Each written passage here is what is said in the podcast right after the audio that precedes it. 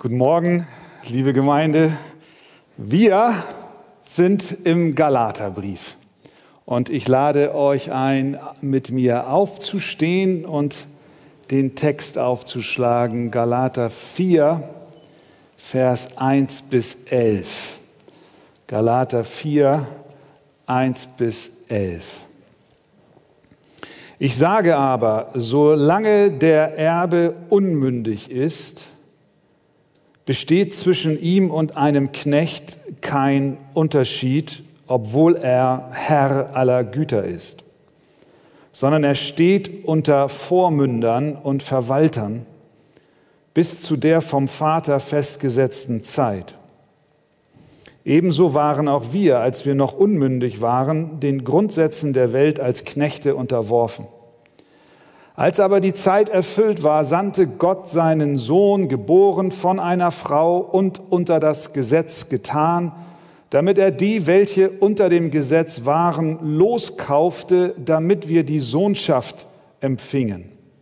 Weil ihr nun Söhne seid, hat Gott den Geist seines Sohnes in eure Herzen gesandt, der ruft, aber Vater. So bist du also nicht mehr Knecht, sondern Sohn. Wenn aber Sohn, dann auch Erbe Gottes durch Christus. Damals aber, als ihr Gott nicht kanntet, dientet ihr denen, die von Natur nicht Götter sind. Jetzt aber, da ihr Gott erkannt habt, ja vielmehr von Gott erkannt seid, wieso wendet ihr euch wiederum den schwachen und armseligen Grundsätzen zu, denen ihr von neuem dienen wollt. Ihr beachtet Tage und Monate und Zeiten und Jahre. Ich fürchte um euch, dass ich am Ende vergeblich um euch gearbeitet habe. Amen. Nehmt doch gerne Platz. In diesem Textabschnitt macht Paulus noch einmal deutlich, wer wir einst waren und wer wir heute sind. In den Versen 1 bis 3 sagt er uns, wir waren Sklaven.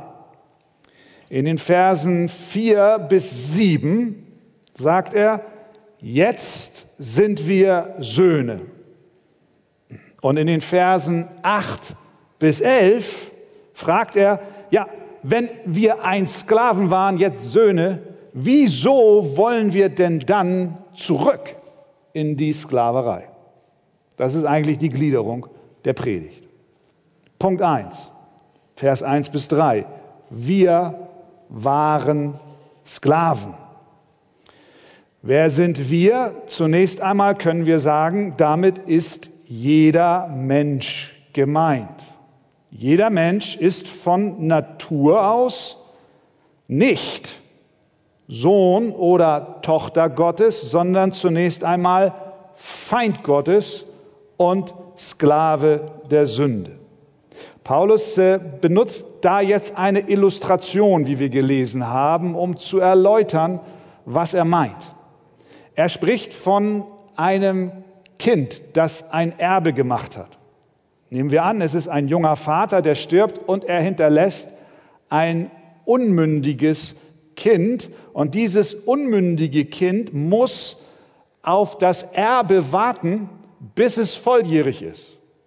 Bis zu dem Zeitpunkt, solange es noch nicht mündig ist, steht es unter dem äh, Schutz oder auch unter der Regierung, wenn wir so wollen, eines Vormundes. Rechtlich gesehen ist das Kind schon, wie Paulus hier schreibt, Herr aller Güter.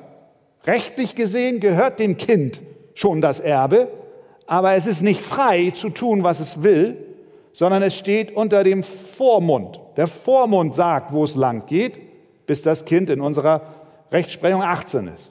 Der Vormund erzieht das Kind, der Vormund sagt, auf welche Schule es geht, der Vormund steht über dem Kind und solange es einen Vormund hat, ist es nicht wirklich frei.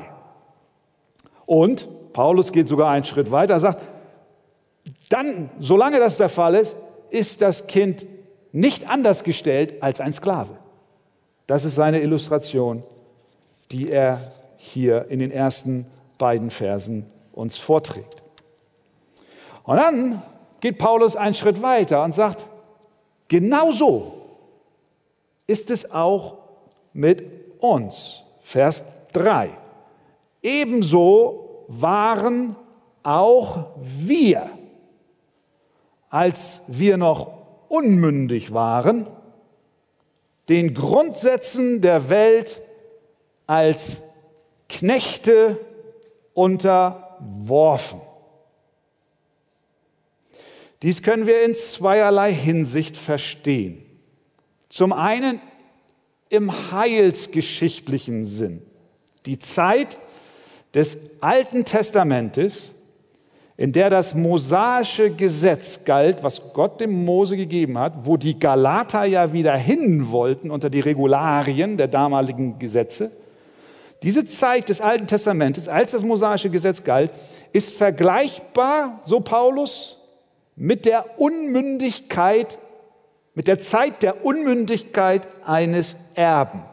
Wir, die Gläubigen, hatten zwar die Verheißung eines Erbes, nämlich die Segnungen Abrahams, aber die wurden erst in Kraft gesetzt, als wir die Unmündigkeit beendet haben. Und das war der Moment, als Christus kam. Er hat dem Gesetz ein Ende gemacht und uns aus der Sklaverei befreit. Wir hatten einen Vormund. Wir hatten, wie er in den Versen vorher schreibt, einen Pädagogen. Das Gesetz war ein Pädagoge. Und wir standen unter dem Gesetz. Aber dann kam Christus und hat uns befreit. Das ist die eine Deutung dieses, dieser Illustration. Aber wir können es auch nicht allein im heilsgeschichtlichen Sinn verstehen, sondern diese Wahrheit gilt für dich und für mich auch individuell und ganz persönlich. Denn das biblische Urteil über jeden Menschen in dieser Welt, egal wann und wo er geboren wurde, lautet, wir sind ohne Christus versklavt. Wir sind Knechte unter Mächten und Kräften, die wir nicht kontrollieren können. Da sind Mächte über jedem Menschen, Kräfte über jedem Menschen. Ohne Christus sind wir, Vers 3, den Grundsätzen der Welt als Knechte unterworfen. Wir können auch sagen, versklavt. Wir sind der Sünde untertan, dem System dieser Welt, dem Denken dieser Welt. Wir sind Teil dessen, was in uns und um uns herum passiert. Und wir sind versklavt von den Irrungen und Wirrungen der Welt und des Systems der Sünde. Und ja, wie die Bibel lehrt, wir sind sogar von Natur aus Sünder. Wir sind in der Knechtschaft, in der Gefangenschaft. Die Sünde hat uns gebunden und hält uns fest. Wir haben die Grundsätze dieser Welt zu unseren Göttern gemacht und das hat uns versklavt. Deswegen gilt für jeden das, was Paulus in Vers 8 schreibt, schauen wir rein. Damals aber, als ihr Gott nicht kanntet, dientet ihr denen, die von Natur nicht Götter sind. Das gehört hier voll in den Kontext rein. Bevor wir zu Christus fanden, waren wir Menschen, die Dingen gedient haben und diese Dinge zu Göttern erhoben haben, aber das waren gar keine Götter, falsche Götter. Wir fingen an, Macht zu anbieten. Wir fingen an, Geld zu anbieten. Wir fingen an, uns selbst zu anbieten. Wir fingen an, Sex zu anbieten. Wir fingen an, Einfluss zu anbieten. Und wir haben die Grundsätze dieser Welt uns zu eigen gemacht. Wir dienten ihnen, obwohl das, was wir dienten, nicht Gott war. Wir waren versklavt. Das ist die Diagnose von der Bibel über jeden von uns. Du kommst aus der Nummer nicht raus. Und wenn wir ganz ehrlich sind und wir schauen in diese Welt hinein, dann sehen wir, wie das System der Sünde Menschen bindet und von Gott entfremdet und fesselt und bedrängt und bedrückt und Mord und Totschlag und Betrug und all diese Dinge, Ungerechtigkeit und Lüge, Untreue herrscht.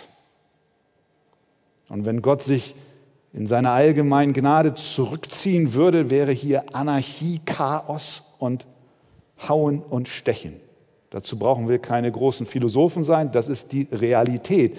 Die Realität, das, das tägliche Leben beweist, dass der Mensch geknechtet ist. So waren wir. So waren wir. Du auch, ich auch. Sklaven der Sünde. Dann beschreibt Punkt 2 Paulus in den Versen 4 bis 7, was dann geschah. Gott entschied, uns aus diesem hoffnungslosen, furchtbaren Zustand zu befreien. Er entschloss sich, uns aus der Sklaverei herauszuholen.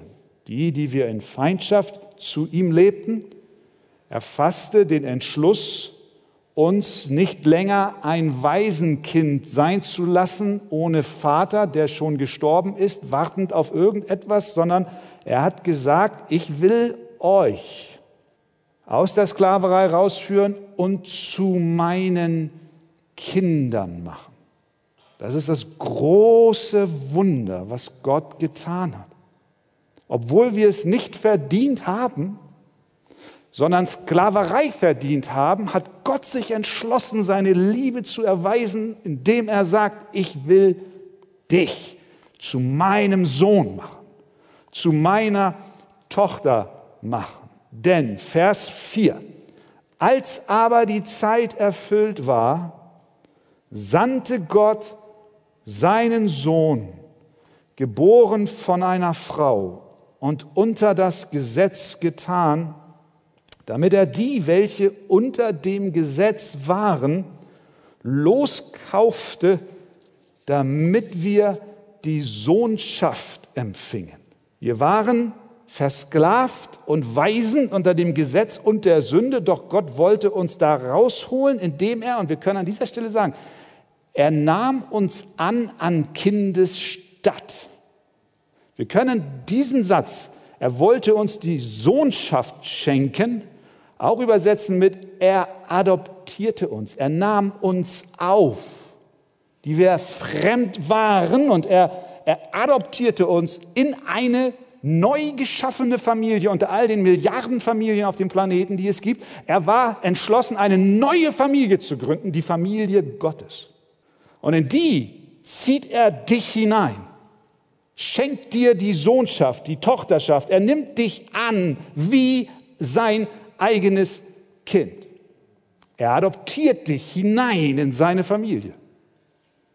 Wir wissen, dass ein Adoptionsprozess nicht einfach ist. Es ist nicht so, dass du als Ehepaar, wenn du ein Kind adoptieren möchtest, einfach mal zum Jugendamt gehst, klopfst und sagst, ich hätte gern ein Kind und am Nachmittag hast du das sondern es ist ein langwieriger Prozess. Äh, das Alter der Eltern muss bestimmte Voraussetzungen erfüllen. Es muss ein geregeltes Einkommen da sein. Es muss Wohnraum genug da sein für ein adoptiertes Kind. Ähm, die Eltern müssen körperlich und geistig und seelisch in einer guten Verfassung sein. Äh, es ist so, dass auch ein Gesundheitszeugnis vom Gesundheitsamt notwendig ist. Auch das Umfeld der Eltern spielt eine große Rolle. Es muss ein unterstützendes Netzwerk da sein, das im Fall von Nöten auch helfend eingreifen kann, damit das Kind auch langfristig betreut und versorgt werden kann.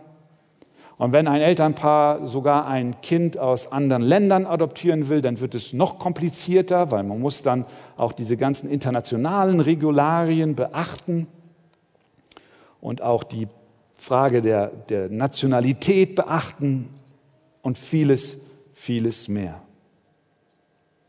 Der Adoptionsprozess, den Gott durchlief, war bei weitem intensiver und auch aufwendiger und ja, auch viel kostspieliger. Damit Gott dich als Sohn und Tochter in diese neue Familie aufnimmt, hat er keine Mühen und Kosten gescheut. Er wartete nicht Monate auf sein Kind, sondern viele hundert Jahre. Erst als Vers 4 die Zeit erfüllt war, initiierte er den Adoptionsprozess. Und wie tat er das? Vers 4. Als die Zeit erfüllt war, sandte Gott seinen Sohn, um dich und mich in seine Familie aufzunehmen, hat der himmlische Vater seinen einzigen Sohn gesandt. Das gehört zum Adoptionsprozess dazu. Das ist notwendig gewesen. Das ist die Voraussetzung gewesen. Warum ist das die Voraussetzung gewesen? Weil unser Vater absolut heilig ist. Und er kann nicht jemanden in seine Nähe, in seine Familie aufnehmen, ohne nicht zuvor sich um die Sünde dessen, den er aufnimmt, zu kümmern. Dann würde er nicht mehr der liebende, heilige, ewige Gott sein, sondern sich mit unserem Schmutz beschmutzen. Also sandte er seinen Sohn, um dich zu adoptieren, sandte er seinen Sohn, damit du ein Kind Gottes bist. Musste der Sohn kommen. Gott, Vers 4, sandte seinen Sohn und dieser Sohn musste von einer Frau geboren werden und unter das Gesetz getan werden, von dem Gott uns befreien wollte. Vers 4. Als aber die Zeit erfüllt war, sandte Gott seinen Sohn, geboren von einer Frau und unter das Gesetz getan.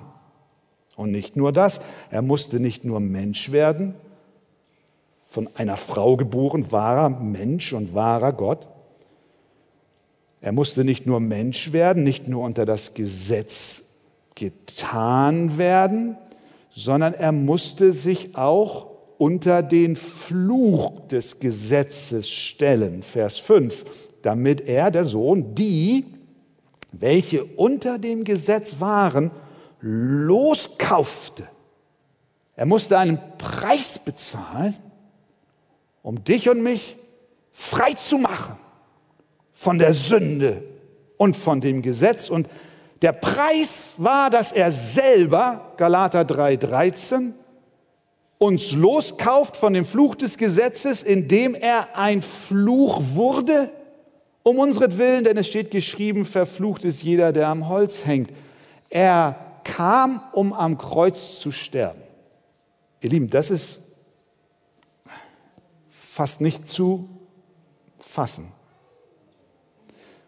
Verstehen wir, wie sehr der Vater uns liebt? Sehen wir seine Liebe zu uns, dass er diesen Adoptionsprozess startete, indem er seinen Sohn sandte, um uns zu erlösen. Bei der Vorbereitung kam ich auf, über einen Bericht eines Pastors, der mit seiner Frau Zwillinge aus Äthiopien adoptieren wollte.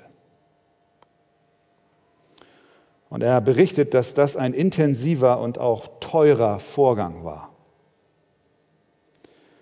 Er sagte, wir mussten eine lange Reise nach Addis Abeba antreten, das ist die Hauptstadt, wo diese beiden Jungs, die sie adoptieren wollten, lebten. Als wir im Land waren, hatten wir noch eine Menge Arbeit zu tun und es war nicht immer einfach. Und dann sagt er, stellt euch vor, meine Frau und ich hätten unseren erstgeborenen Sohn nach Äthiopien gesandt, um für uns die Zwillinge zu adoptieren. Und stellt euch vor, wir hätten gewusst, dass der einzige Weg, die beiden Jungs zu adoptieren, darin bestand, dass unser Erstgeborener in der Hauptstadt Addis Abeba öffentlich hingerichtet wird. Was wäre, wenn die einzige Möglichkeit, die Zwillinge zu adoptieren, darin bestand, unseren Erstgeborenen zu opfern? Genau das tat unser Vater im Himmel, als er seinen Sohn sandte, damit dieser am Kreuz hingerichtet wird damit, wie unser Text es sagt, wir die Sohnschaft empfingen. Ich finde, da kann man es nicht besser ausdrücken, als Johannes es tut in 1. Johannes 3.1. Seht, welch eine Liebe hat uns der Vater erwiesen, dass wir Kinder Gottes heißen sollen. Was für eine Liebe. Gott scheute keine Mühen und war bereit, den höchsten Preis zu zahlen, um uns als seine Kinder anzunehmen. Nun, diese Annahme hat wunderbare Folgen. Drei. Einmal ist die Annahme an Sohnes statt, also die Adoption in die Familie Gottes, an sich schon großartig. Aber jetzt geht Paulus noch einen Schritt weiter und erklärt, was dann noch passiert. Vers 6. Weil ihr nun Söhne seid, hat Gott den Geist seines Sohnes in eure Herzen gesandt, der ruft aber Vater. Vielleicht sitzt der ein oder andere hier und denkt so, naja, das ist ja alles schön und gut, ein adoptiertes Kind zu sein. Aber ist das nicht doch ein Kind zweiter Klasse? Ist nicht die Liebe, die ein Elternpaar für das eigene Kind, das Eigenfleisch und Blut hat, größer als die Liebe zu einem Adoptierten. Warum reden wir hier von Annahme an Kindesstatt? Das ist ja schließlich immer noch nur, in Anführungszeichen, adoptiert. Das ist schon toll, aber ich bin doch noch gar nicht ein vollwertiges Kind Gottes. Die Antwort liegt hier.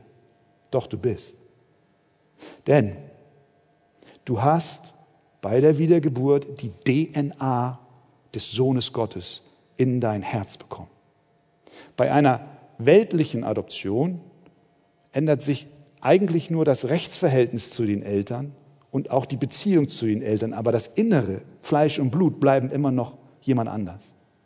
Bei der göttlichen Adoption ist es etwas anderes. Da ändert sich nicht nur das Rechtsverhältnis und nicht nur die Beziehung zum Vater, sondern auch das Herz ändert sich.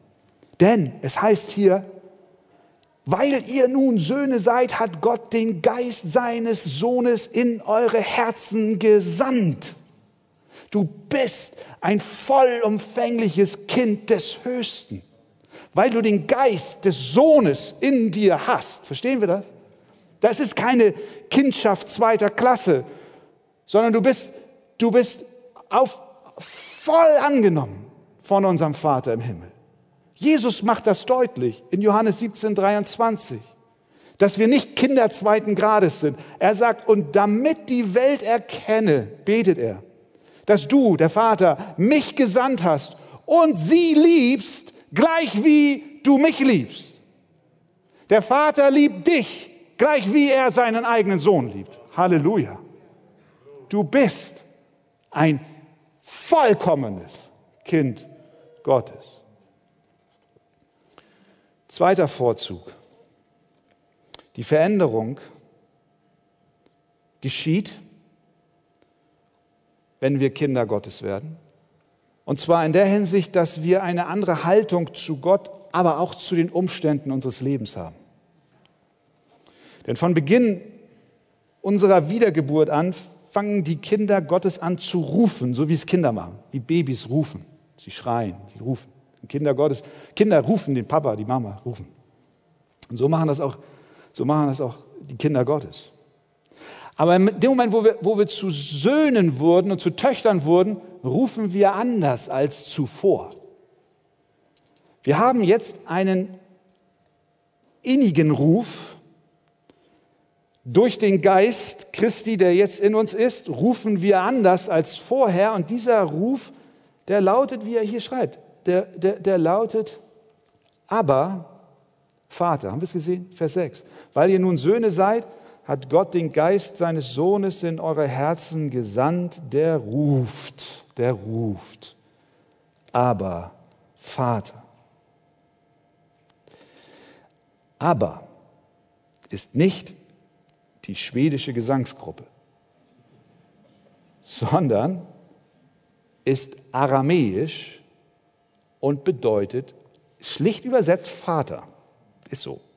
Vater. Eigentlich Ba und Abba ist eine etwas innigere Form des etwas offizielleren Vaters. Ist so. Äh, drückt eine, eine innige Verbindung zu unserem himmlischen Vater aus. Ähm, es ist die Anrede des heiligen Gottes, des ewigen Gottes, des Schöpfers Himmels und der Erden, der uns aus Liebe zu seinen Kindern gemacht hat. Und wir dürfen ihn jetzt mit Respekt und Ehrfurcht, aber doch mit einer großen Nähe und Intimität Vater nennen. Nicht euer Ehren, Vater. Was ist das für ein Ruf, der jetzt durch den Heiligen Geist, durch, durch den Geist des Christus in uns ist, der ruft aber Vater. Dieser Ruf aber Vater begegnet uns noch einmal in Römer 8:15, aber dann auch bei Jesus. Jesus selbst. Und deswegen passt das hier, ist doch logisch. Jesus selbst hat aber Vater gesagt. Könnt ihr euch erinnern, wann? Im Garten Gethsemane. In dem Moment seines größten Kampfes, dem Moment, wo er kurz davor stand, sein Leben am Kreuz von Golgatha für Sünder zu lassen, der Moment, wo das größte Leid auf ihn wartete, da sprach er, aber Vater, alles ist dir möglich, nimm diesen Kelch von mir, doch nicht, was ich will, sondern was du willst. Der Ruf von Jesus, aber Vater war der Schrei des Sohnes in seiner aller, aller, allergrößten Not. Und in dieser aller, allergrößten Not rief er zu seinem liebenden Vater. Er drückte damit diese Nähe zu ihm aus und dieser Ruf aus der Tiefe seines Herzens stieg zum Himmel empor und hörte nicht an den Toren des Palastes auf, sondern dieser Ruf, aber Vater, dringt durch die Mauern und Türen und Tore hindurch in den Thronsaal hinein und hört nicht vor dem Thron auf, sondern geht direkt ins Herz des Vaters. Der Geist, den Gott in dich hineingelegt hat, den Geist Jesu Christi, der ruft in dir, aber Vater. Es ist ein anderer Ruf als zuvor. Es ist ein Ruf, der besonders in den Schwierigkeiten unseres Lebens trägt, in den Widrigkeiten und Umständen, die uns zermürben und kaputt machen, in den Fragen, die uns bewegen, in Zeiten von Corona und von Unsicherheiten und von Ängsten und was dich alles plagt, darfst du durch den Geist Christi, der in dir ruft, mit Christus zusammen rufen, aber Vater, siehst du meine Not? Siehst du den Kelch, den ich trinken muss, auch wenn es jetzt nicht der ist, den Jesus trinken musste, aber das Leid, durch das ich gehe? Plötzlich ist Gott nicht ein ferner Gott, sondern er kommt uns ganz nahe. Und du darfst gerade jetzt rufen, aber Vater, du siehst meine Not, du siehst meine Verzweiflung. Und ich glaube, dass du mich hörst. Wie rufst du, wenn es dir so ergeht? Die Dinge dir über den Kopf wachsen. Ich ertappe mich manchmal, dass ich eher schimpfe, als dass ich aber Vater rufe. Aber diese Worte haben mich ganz neu erinnert, dass ich mit meinen Anliegen direkt zum Vater gehen darf. Amen. Das war der zweite Vorzug dieser Adoption. Ja, und dann der dritte, ein Stück weit Höhepunkt, Vers 7. Ja, Mensch, wenn wir denn, wenn wir denn jetzt Kinder Gottes sind, dann sind wir auch Erben. Vers 7, so bist du also nicht mehr Knecht, sondern Sohn wenn aber Sohn, dann auch Erbe Gottes durch Christus. Meine Zeit, was gibt es für Erbstreitigkeiten? Ich möchte nicht wissen, wie viele Menschen hier im Raum sitzen oder an den Monitoren und jetzt nicht melden, aber die sich jetzt melden könnten, wenn sie ehrlich wären und sagen müssten, weißt du was, ich mache mir Sorge um mein Erbe, weil ich nicht weiß, wie Vater, Mutter, Onkel, Tante eventuell ihren Willen noch ändern und weil ich auch meinen Geschwistern und Cousins und Cousinen nicht vertraue. Das ist mit Sicherheit. Oder wollt ihr doch, nein. Das ist, doch, das ist doch die Welt, in der wir leben. Erbe sein ist das eine auf dem Papier und so, und, und, und aber ah, vielleicht stirbt ja der Partner deiner Eltern, einer der Partner, der heiratet, sie heiratet einen anderen und die, wir jubeln das ganze Haus und Hof. Bei Gott ist es anders. Wir sind jetzt nicht mehr Knecht, sondern Sohn, wenn aber Sohn, dann auch Erbe Gottes durch Christus. Denn die Verheißungen sind Ja und Amen, die Gott gegeben hat. Er hat dem Abraham ein Erbe verheißen und in Christus ist es erfüllt. Und wir haben alle geistlichen Segnungen, an denen wir jetzt schon partizipieren dürfen. Die Segnungen der Rettung, der Seg die Segnungen der Vergebung, die Segnungen der Freude und der Hoffnung erleben wir jetzt schon im Hier und Jetzt. Und dann kommt noch eine viel größere Segnung, wenn wir in Ewigkeit bei ihm sein werden, wo es kein Leid, kein Schmerz und kein Geschrei mehr gibt und wo dir niemand die Wohnung, die der Herr für dich bereitet, wegnehmen kann. Amen. Halleluja. Es ist so sicher. Du bist Sohn, du bist Tochter, du bist Erbe. Preis sei unserem Vater. Ja, und dann drittens, Vers 8 bis 11. Da stellt sich natürlich die Frage, ja, meine Zeit. Also, wer das erlebt hat, kommt doch nicht auf die Idee, wieder zurückzuwollen in den Stand der Sklaverei. Aber Paulus fragt sich das, weil das ist der Punkt bei den Galatern. Vers 9. Jetzt aber, da ihr Gott erkannt habt, ja vielmehr von Gott erkannt seid, wieso wendet ihr euch wiederum den schwachen und armseligen Grundsätzen zu, denen ihr von neuem dienen wollt? Das ist, das, ist, das ist das Problem. Die Gesetzeslehrer wollten sie wieder unter das Gesetz bringen. Und Paulus sagt, seid doch nicht so unvernünftig. Wie kommt ihr überhaupt auf die Idee, jetzt wieder diese Freiheit und diesen Segen der Kindschaft eintauschen zu wollen gegen die alte Sklaverei und Knechtschaft? Und ich sage dir das auch, ich sage das mir, ich sage das uns. In Zeiten der Anfechtung, wenn du in Anfechtung bist, stell dir mal diese Frage, soll ich diese Sünde jetzt begehen, und mich wieder in die Knechtschaft begeben? Nein, ich bin der Sünde gestorben. Ich lasse es sein. Ich, ich lehne es ab. Ich wende mich weg. Ich möchte nicht vergessen, wer ich einst war und möchte in dem Stand bleiben, in den Gott mich jetzt gestellt hat. Das ist Motivation auch für den geistlichen Kampf. Es ist eine Torheit, mit der Sünde zu spielen und wieder zurückzugehen in die alten Zustände. Und deswegen schreibt Paulus in Vers 11, Mensch, Mensch, Galater, ich fürchte um euch, dass ich am Ende vergeblich um euch gearbeitet habe. Es war seine Sorge. Seine Sorge.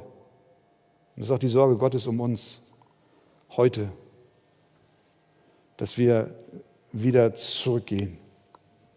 Aber nein, er hält uns an der Hand und er gibt uns sein Wort und er unterweist uns. Denn was, was ist, und das ist jetzt die letzte Frage, die ich habe, was können, wir, was können wir jetzt tun, damit wir eben nicht, wie die Galater, die in der Gefahr waren, wieder zurückzugehen, dass wir nicht ähnlich handeln. Denn so ist unser Herz gestrickt. Die, die, die Fleischtöpfe Ägyptens, die sind irgendwie noch so attraktiv und, und die Pilgerschaft zum gelobten Land ist, ist so hart. Und deswegen rief das Volk oft zurück, zurück nach Ägypten. Und so sind wir auch manchmal geneigt. Wie können wir uns davor bewahren, dass, dass wir diesen Schritt nicht gehen? Ich glaube, die Kraft liegt darin, dass wir uns immer wieder dem Wort zuwenden, es lesen und studieren und, und es beten und auch in den Gottesdienst kommen und Predigten hören, so wie heute Morgen. Und Gott korrigiert uns wieder und er spricht uns an, das tut er durch seinen Geist und er hält uns damit auf der Spur. Deswegen kommen wir in die Gemeinde und deswegen haben wir Gemeinschaft mit den Gläubigen, deswegen beten wir zusammen und wir hören das Wort. Es hält uns, es hält uns. Und ein weiterer, eine weitere Möglichkeit, dass wir, dass wir durch Gottes Gnade nicht wieder zurückgehen, ist, dass wir niemals vergessen, wo wir herkommen. Das Evangelium von Jesus Christus, was uns befreit hat von unserer Sünde, verliert an Kraft, wenn wir irgendwann vergessen, wer wir einst waren. Wenn wir vergessen, in welch einem desaströsen Zustand wir waren, dann wird die Sklaverei plötzlich nicht mehr so, so dramatisch und irgendwie war es doch auch nicht schlecht. Aber wenn wir uns immer wieder vor Augen führen, wo wir herkommen, einst war ich ein Sklave, aber Gott hat mich zu seinem Kind gemacht und mir den Geist seines Sohnes gegeben. Und dann stellen wir uns die Frage, ja, wie könnte ich denn dann wieder zurückgehen? Und das, ihr Lieben, ich finde, das illustriert John Newton auf eine ganz wunderbare Weise. John Newton, der Texter des Liedes Amazing Grace. Er war einziges Kind seiner Eltern. Seine Mutter starb, als Newton sieben Jahre alt war. Er war elf Jahre alt, als er zur See ging. Und wie wir wissen, war er später ganz tief im Sklavenhandel involviert als man aus Afrika Schiffe um Schiffe und Schiff äh, Menschen gefangen nahm und sie nach Amerika brachte. Und Newton hat dickes Geld gemacht. Ein Biograf von ihm beschreibt, dass Newton, Zitat, in den unbeschreiblichen Gräueltaten des afrikanischen Sklavenhandels verwickelt war. Und wir würden und wir sind erschrocken und es schaudert uns, wenn wir die Geschichten lesen, die damals stattgefunden haben. Er war buchstäblich ein Sklave der Sünde. Er war in den tiefsten Tiefen menschlicher Sünde und Entartung gefangen. Als er 23 Jahre alt war, es war der 10. März 1748, drohte sein Schiff in einem furchtbaren Sturm auf diesen Transitstrecken, Taxifahrten sozusagen von Afrika nach Amerika, drohte sein Schiff in den, im furchtbaren Sturm unterzugehen und weil er alle seine Fälle wegschwammen sah, schrie er zu Gott um Gnade. Und das war der Moment, in dem Gott ihm ein neues Herz schenkte. Das war der Moment, als, als Newton zu einem Sohn Gottes wurde. Was für ein Sünder. und doch aus Gnaden angenommen. Und Newton war jetzt so entschlossen, niemals zu vergessen, woher er kam. Er wollte ganz bewusst sich immer daran erinnern, was Gott für ihn tat. Diese amazing grace, unbeschreibliche Gnade, sollte nicht verblassen. Deswegen erinnerte er sich daran, wer er einst war. Und wie tat er das? Indem er mit großen Buchstaben an die Wand seines Studierzimmers einen Bibelvers schrieb. 5. Mose 15, 15. Newton, sage ich jetzt, das stand da nicht. Denke daran, dass du ein Knecht warst, ein Sklave warst im Land Ägypten und dass der Herr, dein Gott, dich erlöst hat. Halleluja. Newton, vergiss es nicht. Bruder, Schwester, vergiss es nicht, dass du ein Sklave im Lande Ägypten warst, aber dass der Herr, dein Gott, dich erlöst hat und zum Sohn gemacht hat. Mögen wir das niemals vergessen, dass wir verändert wurden und befreit wurden. Amen.